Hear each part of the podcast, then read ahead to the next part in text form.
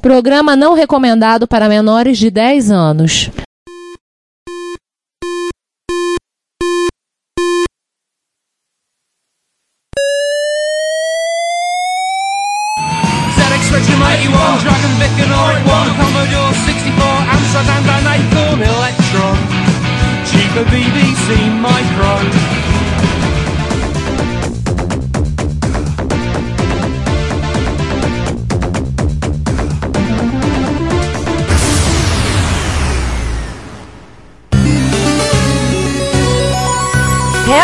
Retrocomputaria, porque velho é o seu PC.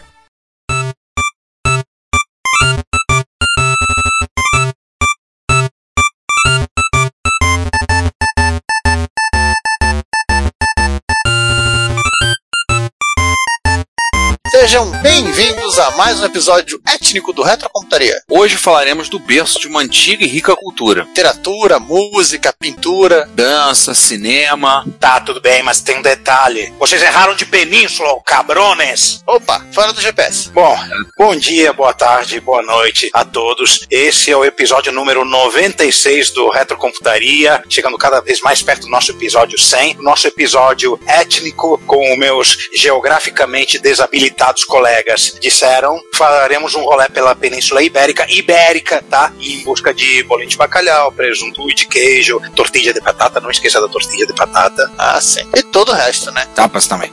Não é o tapa da na cara, não, tá, gente? Alguém às vezes acha que é tapão. É, a culinária ibérica não é tão violenta quanto vocês acreditam que possa ser. É bom de se apresentar, né? Sim, exatamente. Aqui estamos numa mesa em formato piramidal. Eu pensei que era na forma de algum prato, uma paella. É, estamos aqui numa mesa em formato daquela panela gigante paeja que você põe pra fazer a paeja no meio do no quintal. Eu, Giovanni Nunes e quem mais aí? Eu, Ricardo Pinheiro. E aquele que neste episódio não poderia faltar o Juan Carlos Castro. Vamos fazer aquele nosso padrãozão de posar de professor de história na, nesse podcast? Dar um contexto histórico. Inserir as pessoas na península, por assim dizer. Senta que lá vem a história. Sim, sim, que não? Custa nada recordar que o Reino de Portugal surgiu no ano de 1139, durante o período da Reconquista Cristã, quando o Condado Portucalense se emancipa do Reino de Leão. E no ano de 1297 as fronteiras com os reinos vizinhos foram definidas e estão lá até hoje a raia, que faz de Portugal o país europeu de fronteiras mais antigas. Mais antiga até que a Inglaterra, que tecnicamente é uma ilha.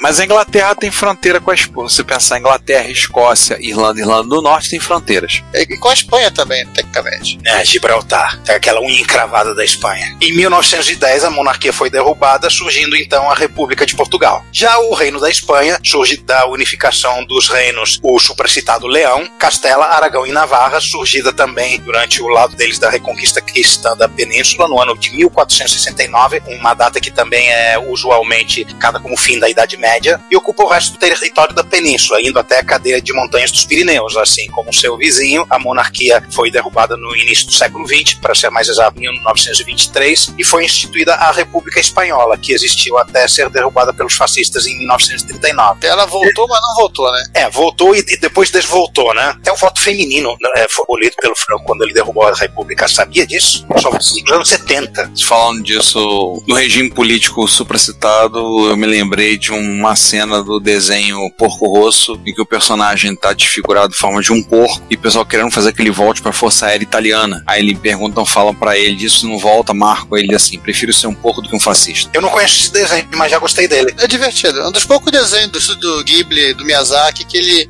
função de fantasia, né? Explicitamente um local e uma data. Sendo que tem um pequeno parênteses aí entre 1580 e 1640 que as duas nações eram uma. O reino de Espanha com o título de Imperator Totius Hispaniae por os envolvidos.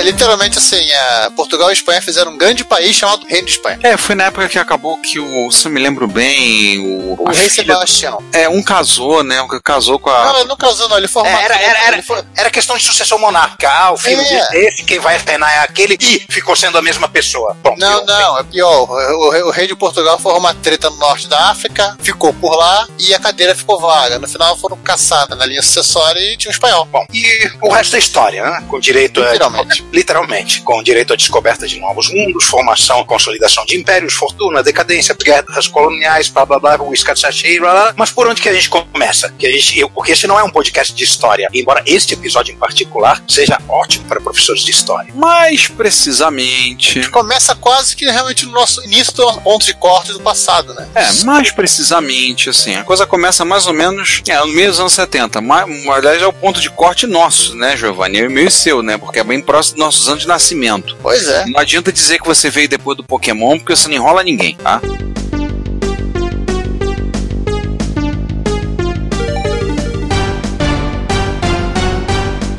Depois disso aí, 63. Basicamente é a época em que os dois supracitados países tomaram vergonha na cara, começaram a se modernizar, né, com o fim dos respectivos regimes fascistas. É, e foram regimes que deixaram os dois países bastante atrasados com relação à Europa Ocidental, principalmente. O Salazar ficou em Portugal, governou de 1933 até 1964, quando ele foi deposto na época, inclusive, da Revolução dos Cravos, né? E na Espanha, o Franco, após a Guerra Civil Espanhola, em 1939, ele governou até, até a morte, se não me engano, em 1975, quando ele foi deposto. Aí foi, aí foi aquela coisa. Morreu foi deposto. Como você é burro. Ah, é, morreu, foi deposto. E aí foi tornado.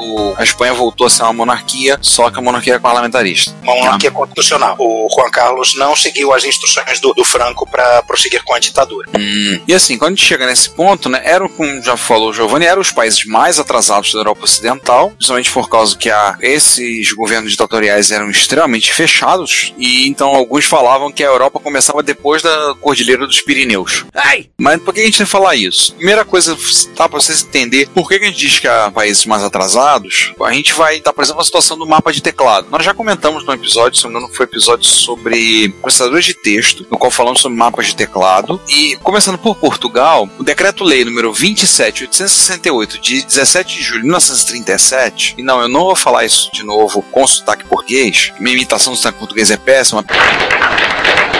Apesar de ter português na família, Portugal instituiu um padrão H César para os teclados. Aliás, muito apropriado que a gente esteja falando sobre este padrão, porque estamos gravando justamente nos idos de março, que é o dia do assassinato de César. Não, gente, não foi do nosso César, não, por favor. Zé Ele, tá, não é, não. ele está vivo, em algum lugar. Ele não está neste podcast, mas não é porque a gente esfaqueou ele, não, né? A gente promete. Correto, Brutus? Foi ele o culpado. Roda o quadro aí, Simone. O Retrocomputaria é um podcast gratuito. Isto significa que você paga nada para ouvi-lo ou para visitar o nosso site. Mas isso não significa que não tenha custos, pelo contrário. Nós da equipe investimos tempo, conhecimento e dinheiro nossos para entregar a vocês o melhor conteúdo que pudermos proporcionar. Logo, convidamos você a nos pagar um café. Sim, na página relacionada no nosso site, você pode fazer uma doação em dinheiro, inicialmente no valor de um cafezinho. Agora, se você doar o valor de alguns cafezinhos, você poderá receber um brinde nosso, um cordão de crachá. Se o valor for ainda maior, você ganhará, além da nossa gratidão, uma camiseta do Retrocomputaria. O frete é por nossa conta. Nós temos lá botões para doação pelo PagSeguro, pelo PayPal e pelo Mercado Pago. Então, pague-nos um café, mesmo que você não consuma essa bebida. Se você preferir, você também pode ir até o link loja no nosso site e adquirir no Mercado Livre alguns dos itens que vendemos. E por último, se você quiser doar um item de hardware, aceitamos de bom grado. Todo o lucro das vendas e das doações é revertido para o sustento desse podcast e site, e você nos estará nos ajudando a realizar esse trabalho.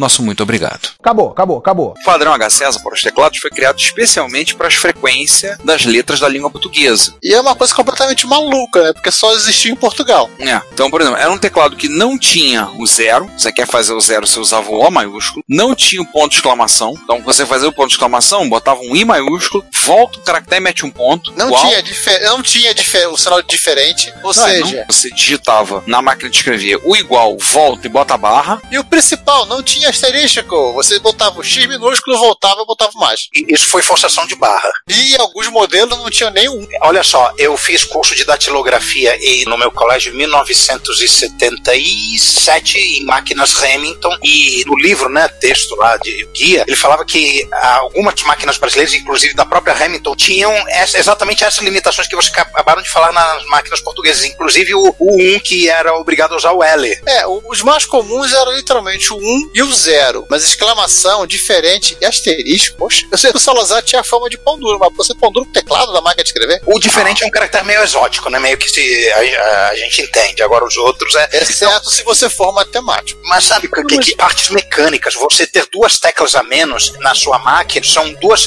partes móveis a menos para dar problemas e dois componentes a menos para ficar mais barata. Fa- Faz sentido. Imagine que você quer fazer aquela linha que vai do ponta a um da página com asterisco. Que diversão que devia ser.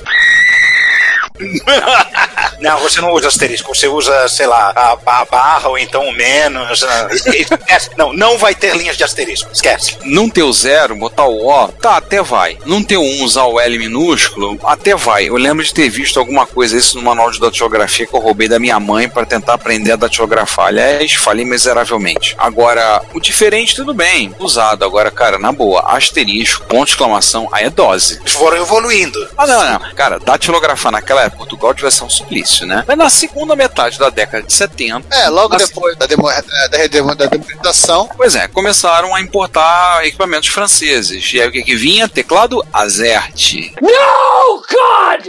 No, God, please, no! No! No! No! Alegria, eu tenho, eu tenho uma revista portuguesa que tem a foto de uma máquina de escrever e realmente tem o Azert lá. Eu nunca mais falei mal de teclado Azert, nem de teclado Quertz. Eu nunca vou falar mal desse teclado depois de ter tido a experiência daqueles micros russos em, em Jaú. Imagino como devia ser no H César. O Nossa. H devia ser di- divertido. O- No início da informatização, na década de 80, o país migrou para um padrão QWERTY, um mapa de teclado próprio. Então, para quem acha que o mapa de teclado de Portugal é igualzinho ao teclado do Brasil. Achou errado, otário? Então, mapa de teclado próprio, sim, as idiosincrasias, nossa bonita palavra, hein? Idiosincrasias, do padrão H César, né? Isso é, exceto se você programar em linguagem como C, Java, Perl, qualquer coisa que tenha uso intensivo de chaves. Ou fazer coisa no shell, precisar ficar fazendo É. é, expansão de padrões. Para quem quer conhecer o teclado padrão português, é basta procurar os computadores amigos que foram comercializados né, pela PCI aqui na década de 90, porque eles vinham com teclado português. Ai, Não sabia disso. É, o meu Amiga 600 tem teclado de português de Portugal. E o que eu falei que é sofrível? É, digamos que você fecha, abre, é, abre parênteses 8, fecha parênteses 9, você fecha colchetes com algo, um teclado moderno, né? Com Alt Gra 8 e Alt Gra 9, e se não fala a memória, a chave é Alt Gra 7 e Alt Gra 0. Por isso que eu falei que programar em C deve ser um suplício, hein? Ah, com certeza, né? Eu já fico pulando com um teclado que não tem barra interrogação pra fazer. Eu tenho que botar Alt GRQ ou Alt GRW pra poder fazer a barra interrogação. Bom, e na Espanha, como eram essas mumunhas? Bom, havia outras complicações, não de teclado, porque eles já usavam teclado QWERTY. Só, ah, que existe mais complicado nisso é o alfabeto. Gente, o, o espanhol, ele tem uma dificuldade em, em dizer o que, que é letra, o que, que são duas letras, o que, que é letra com alguma coisa adicionada. Por exemplo, atualmente, o alfabeto espanhol tem como um símbolo adicional o N, o N com tio. Ele é uma letra adicional, então o alfabeto espanhol tem 27 letras. E em períodos variados da história, teve que os dígrafos CH e LL também eram parte do alfabeto, vejam vocês. Eu me lembro que o meu irmão me trouxe uma revista em quadrinhos espanhol que tinha uma página de passatempos de você associar as letras com os números e estava escrito assim: o alfabeto espanhol tem 28 signos gráficos. 28, quais 28? eu não conseguia fazer aquele negócio. Minha mãe acabou me dizendo que era o CH, mas eles não sabiam a ordem também. Então eu ficava fazer o raio do passatempo. Às vezes o L, L também. Aliás, olha só que ironia. Apesar da Espanha ser um regime fascista, eles tinham o Che no alfabeto. O nome dessa letra CH era Che. Aliás, prestem atenção, botei o link da Wikipedia aí do, sobre o alfabeto espanhol. Tem aí as pronúncias do nomes de todas as letras: F, R, A, T, N. Ou É, seja, não, não, resumo é assim: a- o N com tio não é um N com tio, é uma letra letra. nova. Até no teclado, no teclado espanhol atual, você É. tem uma tecla N. É igual nossa cedilha. Se pegar o meu Mitsubishi MLG1 MSX2, tenho quase certeza que ele tem um N com tio. E agora, senhoras e senhores, deem uma olhada, vão na página da Wikipedia e, e deem uma olhada no nome da letra Q. Eu tenho medo. Vê, vê a pena tiozão aí. Não, olha, olha, eu diria que o Picard e o Cisco concordariam com esse nome pra essa letra. É ou não é, Ricardo? Né? Né? É, Abster-nos-emos de pronunciar o nome da pobre da letra, mas eu penso na situação da pessoa cujo se narra a língua espanhola para crianças brasileiras, que às vezes é uma senhora séria, respeitável, circunspecta, fina, elegante e sincera, Com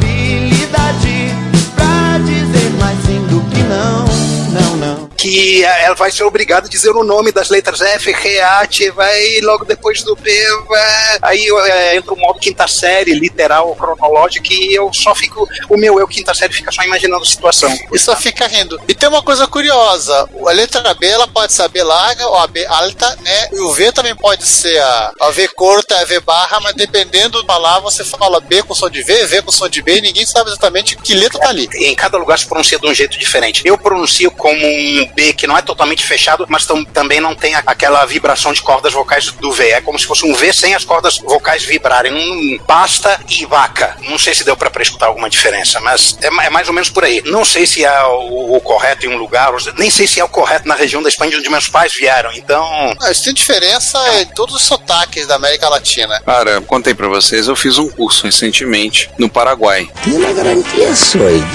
E tinham pessoas de 14 países. Só quem falava alguma coisa diferente de espanhol eram os quatro brasileiros que estavam lá, eu, eu um deles. O Eu resto tenho- tinha espanhol da América Latina inteira e tinha uma menina, inclusive, das Ilhas Canárias. Cara, tinha hora que eles não conseguiam se entender. Mentiroso, todo mundo fala a mesma coisa? Não. Não. Não, muda muito. Contar um exemplo de expressões que no México é uma coisa, na Argentina é outra.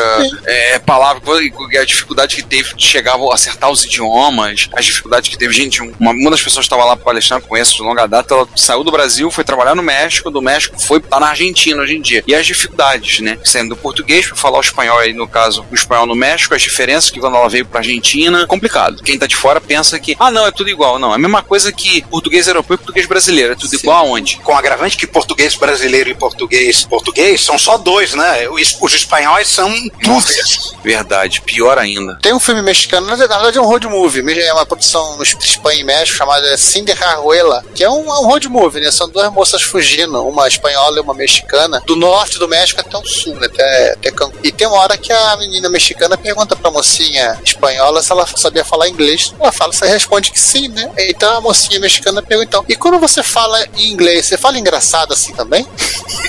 Mas isso não é um podcast sobre linguística. Verdade. Eu estou gostando desse episódio, ele está puramente rico. Pois é. É, Caracteres não são só letras, né? Sim. Ainda, ainda tem outras bizarrices, o, a exclamação de cabeça para baixo, a interrogação de cabeça para baixo. é isso, é uma coisa, isso é uma coisa que eu nunca entendi muito bem no espanhol, mas eu não vou ficar perguntando agora porque não é o momento. Mas. É, é o momento de dizer que o Juan Carlos, não que tá gravando com a gente, o que era rei, né? Em 85 ele assinou um decreto que mandou avisar que literalmente o computador a partir de hoje tem que ter os caracteres do nosso idioma. Tá certo. Fez lá o, a norma da BNT deles, né? A ENT. A ANT. Então, assim, como padrão, assim como o padrão de teclado de Portugal, o padrão da Espanha não é igual ao padrão usado na América Latina. E há diferença, antes que alguém fale, ah, mas no inglês é tudo igual. Não, não é não. Há diferença também no padrão britânico, no padrão dos Estados Unidos. Para começo de conversa, o britânico tem o símbolozinho da Libra. No Estados Unidos da tem o dólar. No lugar Que da arroba? é. Nossa. Um dia a gente tem que fazer um episódio sobre teclados. Aí a gente chama o Punk para participar, caso não saiba, no nosso Sim, nosso nossa. chapa, o Punk, Peter Punk, que já gravou com a gente no episódio 82, ele é colecionador de teclados. Sim, além de colecionar MSIs bizarros, ele coleciona teclado. É, ele coleciona MSX bizarros, teclados e gatos.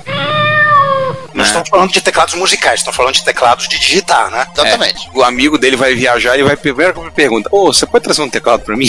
É uma coisa que ele fala. Então, ó, os primeiros computadores. O primeiro computador a portar em terras lusitanas foi um National Elliott 803B. É um computador feito na Inglaterra. Foi instalado na casa bancária Pinto Magalhães, na cidade do Porto, no ano de 1961, ficando em operação por 11 anos até ser desativado em 1972. Esse Pinto Magalhães não tem nada a ver com o Magalhães Pinto, que por acaso também era dono de banco, né? Hum, não sei, provavelmente não. Vale lembrar que essa máquina era uma máquina com foco científico. Naquela época tinha uma coisa mais específica, computadores com foco mais científico ou comercial, né, mas ele foi usado efetivamente para atividades comerciais. E aí talvez o único caso do mundo. Tiveram que usar a criatividade portuguesa para Uma poder. criatividade portuguesa com certeza. É, pra dar um jeitinho. Tá vendo? Não é só brasileiro que dá jeitinho, não. É uma casa portuguesa, com certeza.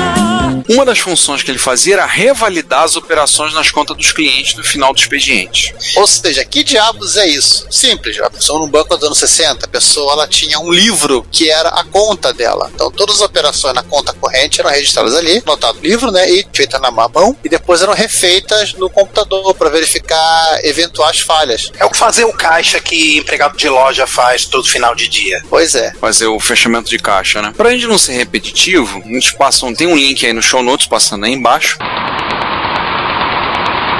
que é uma entrevista dada para a Rádio Notícias Portuguesa TSF. Para um, É um áudio. por um- É, inclusive é um áudio. ah, é um dado por um senhor, o senhor Rodrigues de Oliveira, onde ele fala da experiência pessoal em instalar, programar e tocar música nesse computador. Sim, eles tocaram música nesse computador. É, tá vendo? É Democine portuguesa. Fado Cine. Essa foi boa. Fado Cine foi ótimo. E já na Espanha, o primeiro computador a ter aportado naquelas terras foi um IBM 650 Magnetic Drum Calculator. E ele aportou no ano de 1959. Dispensável dizer qual país qual ele foi fabricado, né? E foi usado para gerenciamento do sistema ferroviário da Espanha. Também era um computador para uso científico e engenharia, mas acabou sendo adaptado para fazer tarefas comerciais. Afinal de contas, os cérebros eletrônicos na época eram mais usados para esse tipo de coisa, né? E se você se lembra do nosso episódio anterior, essa palavra drum é aquela memória de tambor giratória magnética daquelas primeiras. Sim, gente, o computador não era uma bateria, por favor. Vai que, né? Tem sempre um que acha alguma coisa do tipo. Mas agora iremos falar do primeiro computador genuinamente espanhol, perdão, genuinamente espanhol, construído pela Telesincro, uma empresa fundada em 1963 em Barcelona por Antônio Clavel e Joan Majó e, e José Peracaula. Eu não sei como se pronunciam os nomes em catalão. É, o Juan deve ser igual, igual ao Juan, né? Mas tudo bem. Inclusive, essa história tem um desfecho muito interessante, político até. Mas o que aconteceu? Tudo começou com um projeto de substituição de circuitos de controle de elevadores, substituição de quadros de relés por painéis transistorizados, um projeto de 200 mil pesetas. É, assim, o- os quatro caras, né? O Antônio Clavel, o Juan Marró, o José Peragula, e só, os três caras. Eles se juntaram e fundaram uma empresa. Qual era a ideia original, né? Ah, vamos é, pegar esse monte de painel de relé que tem parede de elevador e coisa industrial e vamos fazer um quadro transistorizado. Então cada um, sim, desembolsou 200 mil pesetas do bolso, que na época era uma quantia considerável, e começaram com essa empresa. E trabalhavam lá, faziam os projetinhos de eletrônica, né? É um belo dia, agora você pode continuar. Num belo dia, eles receberam uma visita de um representante da Philips para falar sobre uma novidade chamada circuito integrado. Eles ficaram interessados, especialmente o senhor Marcó resolveu visitar os laboratórios da empresa em Eindhoven, na Alemanha. Não, não. conhecer um Na pouco Holanda, mais. na Holanda, Ai, na Holanda. vou ver na Holanda. E, perdão, es- esquece, é, é- é na Holanda. Claro, Philips, né? É. Só podia ser escolhido. Nossa, PSV Eindhoven, minha memória futebolística me, me falhou. É a idade chegando. Mas tudo bem. Ele chegou lá na fábrica da Philips, o engenheiro marrom, acaba conhecendo um pequeno computador que estava sendo desenvolvido pela Philips. Estava em, em- em estado de protótipo ainda. É, eram protótipos que os, os engenheiros tinham criado lá para fazer alguns tipos de teste, né? computador para impressão de notas fiscais, chamava Prima. O Marrom olhou pro computador, o computador olhou pro Marrom, o Marrom olhou pro computador, o computador olhou pro Marrom e ele faz uma proposta. Estamos dispostos a utilizar os seus circuitos eletrônicos, dona Philips, se você nos deixar copiar a sua máquina, mas sem necessidade de pagar licenças ou royalties. A Philips topou, achou bom, vamos vender componentes a rodos para ele, um projetinho para eles se eles quiserem. E aí surgiu O a máquina. Winner, originalmente, é Winner Contafac, que é um nome horroroso. Depois resolveram botar um nome mais marketeável, Factor P. P de, A- Philip- P de Philips. Sim, a primeira facturadora eletrônica fabricada na Espanha. Só que não era uma simples cópia da Prima. Eles não se limitaram a clonar, eles pegaram o protótipo e começaram a fazer melhorias e aperfeiçoamentos nele, cabendo a, a Jordi Vidal, que ingresso da Escola Técnica Superior de Engenheiros Industriais de Barcelona, ufa, tarefa de remover os bugs e transformar em produto. Uma pausa aí, Ricardo. A primeira questão das provas era escreva o nome da, da escola que você estuda. Escola Técnica Superior de Engenheiros Industriais de Barcelona. Uau. usava uma máquina de escrever IBM para impressão, um pequeno teclado numérico e uma mesa. O equipamento era montado na parte interna, né, onde, deve- onde seriam as gavetas, e você não vê nada. Você olha para a foto do negócio e não vê nada de computadoresco nisso. Parece um equipamentozinho de escritório, uma É, máquina de escrever. um- uma máquina de escrever, é, uma escrivaninha que deixaram uma máquina de escrever lá no lugar. Você só começa a ver que tem coisas estranhas por causa desse teclado de numérico, né? Parecem dois teclados numéricos e mais um- umas teclas de função, sei lá. E a máquina de escrever nem era para teclado, ela era usada como impressora.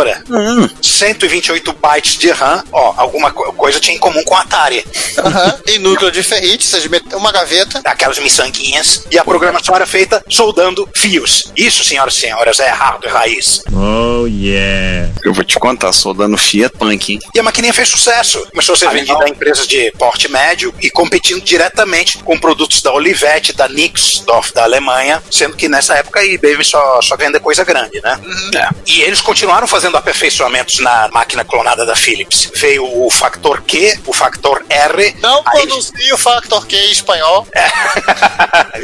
isso, não, isso não é um fator que você queira pronunciar. Não, gente, aí a gente, a gente tenta sair da quinta série, mas o universo não ajuda. É difícil quando a quinta série não sai da gente, né? Sim. A quinta série está em todo lugar. Ela é onipresente, onisciente, onipotente.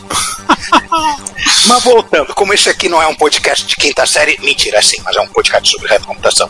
Mas não espalha, né?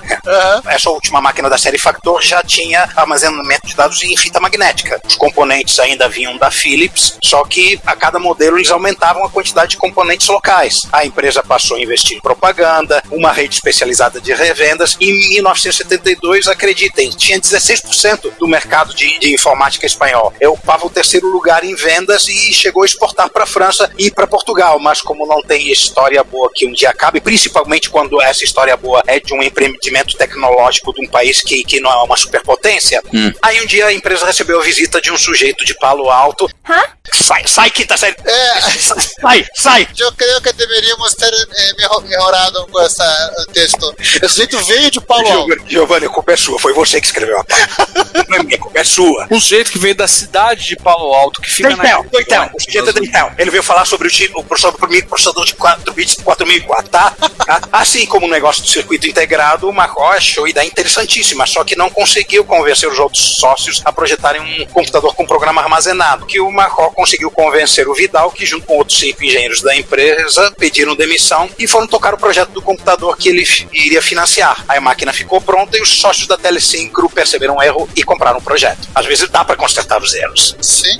Aí temos o Factor S, tecnicamente um mini computador, lançado em 1971. Tinha originalmente entre 2K a 8K de memória RAM. Aí, ó, saiu do nível Atari 2600 e foi pro nível ZX. né? Pois É, é. já- Tinha um tipo de disco rígido de desenho próprio com capacidade de armazenamento de 32 KB e até mesmo um sistema operacional escrito por eles. Tem um link aí. Their Software é um problema desse design, da maioria dos designs autóctones desse tipo, que a programação era feita em assembly. É, aí fica difícil, né? E preço? Um Factor S, impressora custava 165 mil pesetas. Obrigado por fazer a conversão aí pra gente, Giovanni. De nada. Dessa vez você não sabotou a gente, dessa vez você foi útil na pauta. 10 mil euros. O computador custava 10 mil euros, indo até 15 mil euros, dependendo da configuração, a preço de 1975. Nesse mesmo Ah, ano. sim, Juan, eu que tecnicamente, para um mini computador, é um preço bastante razoável. Sim. Tá, to- tá totalmente dentro do que era naquela época para máquinas desse porte. Ó, para um mini computador tava até barato. Sim. Aí a concorrência aumentou, né? Começaram a chegar máquinas da. Eu ouvi falar nessa empresa Logabax. Logabax. Logabax acho que é francesa. Eu, eu estou conhecido nesse momento, incrível que pareça. Nixdorf e Philips, além do System 3 da IBM. Que era o mini computador deles. Era o mainframe menos main, ou menos, Aham. sei lá. Ano seguinte, 1976, durante o desenvolvimento do modelo seguinte, que seria o Factor T, a empresa veio a ser comprada. Aí chegamos ao final triste de todas as histórias de tecnologia. Por isso que essa história é urgelesca. A empresa foi comprada pela Secoinsa, um consórcio formado pelo Instituto Nacional da Indústria, a Telefônica de Espanha e a Fujitsu, do Japão. Aí eh, passou a fazer parte do grupo e foi lentamente perdendo fôlego. A Fujitsu foi abafando a tecnologia espanhola e, e colocando a tecnologia dela.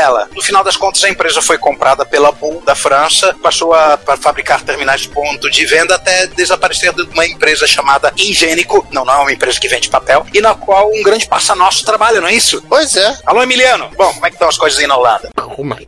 Ele tá trabalhando na higiênico, é? É. Não sabia, não. Legal. E ele não está fazendo papel higiênico. Qualquer papel que sair dessa empresa é um convite à quinta série, né? Justamente. precisa- A gente precisa tomar algum tipo de... Ao menos no Brasil é, né?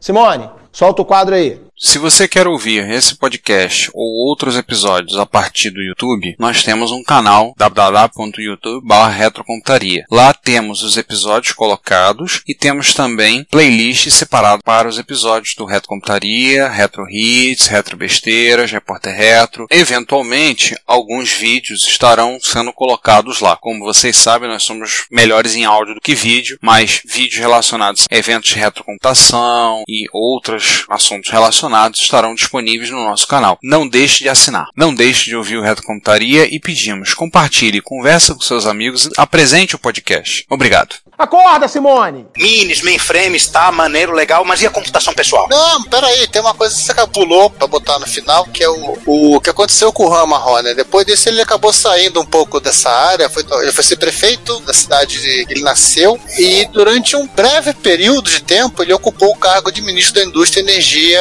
do governo do Felipe González. Sim, socialista do PSOE. Meio dos anos 80, isso. É. Interessante. Bem, aí nós vamos pra computação pessoal, né? Que é, o, no- principalmente o nosso assunto, que acaba nos interessando mais. Diferente do que aconteceu na América Latina, que havia uma certa política de reserva de mercado, como teve no Brasil, Argentina um pouquinho, Chile não tinha, né? Espanha e Portugal não havia nada, nada de reserva de mercado. Ou seja, tanto Portugal quanto na Espanha, o primeiro microcomputador que aportou por lá foi o ZX Spectrum, feito por uma Não, empresa Não, 81. ah, desculpa. Foi o ZX81, fabricado pela uma tal de Sinclair Research, não sei se já ouviram falar, isso no longínquo ano de 1982. Então, daí chega o ZX81, chega a Sinclair, e dali a coisa ramifica e se separa. Primeiro a gente conversa sobre o Galveston, a gente contar a história da Timex, depois a gente vai contar a história da Espanha. E aí, como é que é a história da Timex? Então, quando a. Agora não sei quem que teve a ideia original, mas durante o boom do computador doméstico nos Estados Unidos, né? A Timex e a Sinclair elas se uniram numa joint venture chamada Timex Sinclair, né, Timex Corporation Sinclair Research, com o objetivo de adaptar e fabricar nos Estados Unidos os computadores que vinham da Inglaterra, os micro, na,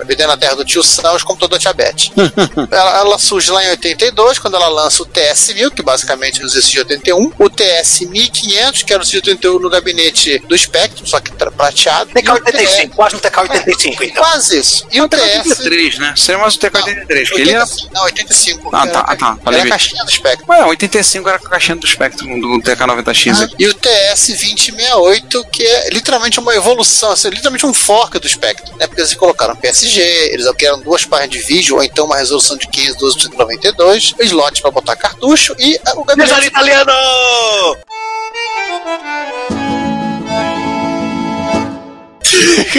Vamos lá, mais um pro bingo. e o gabinete do CP400. E como vocês devem se lembrar do nosso episódio sobre a guerra do computador doméstico, né, em 84, a Timex, assim, ela literalmente ela foge por exílio, abandona o mercado de computador dos Estados Unidos, todo esse setor vai para a Timex de Portugal. E a Timex de Portugal literalmente começa a desenvolver o- os, os computadores da Timex, com a- o prefixo de Timex Sinclair, né, os TC, os Timex Computers. Sendo que o, pre- o prefixo das máquinas passou a ser TC. T- TC mesmo. Começamos com um certo TC 2048, né? Que literalmente isso, como o TS 2068 era um espectro com, esteroides, eles lançaram em Portugal o TC 2048, que era literalmente o, o Spectrum sem os brindes, né? Literalmente um Spectrum vanilla, porém no gabinete do. Ah não, peraí. é, Não, 24. Não, ele tinha os. Ele, não, ele, tem, ele tinha os lotes de cartucho. Agora, Mas a- o, agora o é ponto crucial de, bom, de qualquer maneira, o ponto crucial desses modelos era que eles tentaram reverter algumas presepadas de arquitetura de ROM, de BIOS dos modelos americanos para que eles ficassem mais compatíveis com um, com o Spectrum normal vindo da Inglaterra. Hein, Juan, confirmando aqui, ele era igualzinho o Spectrum, né? ele era totalmente compatível com o Spectrum, e o, o slot de cartucho foi removido na machadada. Sim, nesse modelo, mas que no outro manteve, né? Botaram com cola. Literalmente a máquina era um downgrade. O outro modelo é o Timex 2068, que era literalmente o TS 2068 em versão PAL. Inclusive uma pequena adaptação dos lotes de cartucho para caber, ca- caber cartuchos maiores. Foi até pro Polônia esse bicho. É, ele foi vendido pela eu não empresa, pela Unimor, pela empresa polonesa Unimor, ela é a joint venture da dona joint venture, é a joint venture da, da, da Timex portuguesa com a Unimor, que criou a, a- meu Deus, a Unipalbridge, Meu Deus do céu. vendeu essa máquina com o nome de Computer com K 2068 e como ele era uma máquina, um computador que não era 100% compatível com o Spectrum, ele tinha uma solução técnica chamada cartucho moldor de Spectrum. É, refresca em minha memória, será que foi esse bicho aí foi falado no episódio da Cortina de Ferro? Não, Não me recordo. não, não foi. Isso eu sei. Tá aí, nossos episódios nunca terminam. Ele- Eles, a gente sempre acha- acaba achando mais pecinhas dele espalhadas por aí nos episódios futuros. Mas o, o ponto interessante do desenvolvimento da, da Timex Computer é o 3256. Só que antes, vamos falar dos periféricos. É, eu vou visitar um link do, de um site obscuro chamado Reto Computaria. Já ouviu falar desse É site? assim, Desconheço, nunca ouvi falar. Então, eu vou tentar ser breve, porque nós vamos botar o link aí e tem bastante coisa escrita ele tá lá. A Timex Portugal também, ela vendeu periféricos, basicamente drives, monitores e impressora. A impressora era OEM, né? Assim como os monitores. Nos drives, eles fizeram uma unidade chamada Timex FDD, que literalmente eram três caixas, não são três conchas, três caixas, que você plugava no seu Timex e que literalmente era o drive, outra era a fonte e a outra era a controladora. Eu não sei se você devia chamar FDD, devia se chamar FDP. Pois é, acho que eles tinham muitas dessas caixinhas. Meu É, Deus outro projeto deles, eles literalmente pegaram as três caixinhas unificaram, que é o FDD 3000. Inclusive, esse modelo foi vendido na Polônia. O curioso dele, sim, que literalmente ele é um, um outro computador, ele parece um DD Plus, tem saída de vídeo, ele tinha os 80 dentro dele, inclusive, que fazia o controle do drive. Ele tinha duas unidades de drive. No caso da Polônia, alguns poloneses botavam um drive 3,5 em vez de drive de 3 polegadas. E você podia ligar um teclado no seu drive. No Drive. Sim, você ligava o teclado no seu drive você tinha um terminal CPM. Sim, porque em Portugal o CPM roda no drive. Meu Deus do céu. Essa, essa, essa reversal veio do passeio de- que deu na Polônia, né? Só pode. É a reversão po- portuguesa polonesa. Com certeza. Literalmente você transformava o seu drive num computador. E por que, que todo esse, esse bate-papo? Pra poder voltar agora e explicar com mais facilidade o TC 3256. Porque basicamente ele é o TC 2048 com 256K de RAM, ou seja, ele usava 48K de RAM do Spectrum, os outros 208 KB viravam uma RAM disk. Ele vinha com um processador de texto embutido, o Time Word, que tinha todo o su- o suporte a todos os caracteres da língua portuguesa. Ele já tinha o terminal de CPM embutido, ou seja, você podia usar pelo próprio computador, não precisava ter o TT3000 com o FDD 3000 para fazer isso. Ele tinha uma interface para essas redes escolares, né, para ligar até 25 clientes. Detalhe Oi. pro nome da rede. Tnet. É TNET. Não é Telnet, gente. É Tnet. Suportava até 25 clientes e permitia compartilhar disco e impressora. É o padrão dessas redes para sala de aula na época. E voltamos mais uma vez àqueles, àqueles MSX russos, né? Também tinha uma redezinha Lá na própria. E o curioso dessa máquina, assim, tem fotos de protótipo. Você vê que tem- é um sanduíche de placa, tem duas placas. É um gabinete de espectro engordado. Esse É. bicho é mais raro do que o Commodore 65. Sim, essa máquina, esse próprio blog português, o Comboios, o cara fala que ele se- se- sempre acreditou que era protótipo, mas que ele, ele teve um e-mail, recebeu um e-mail do- de um sujeito que falou que ele tem uma máquina dessa e que ia mandar as fotos. Só que o site está sem atualização, então não sei se é verdade ou não. E para terminar a parte curiosa, né, lembrar que o, com a devida benção de Clive Sinclair, Timex Portugal ajudou a CSN Argentina no primeiro lote de máquinas que foram vendidas lá. Cara, é o que a gente citou isso. A gente falou isso quando a gente falou do, da América Latina no, no episódio que nós fizemos em 2018. Olá a todos, eu sou Daniel Caetano e vocês estão ouvindo Retrocomputaria.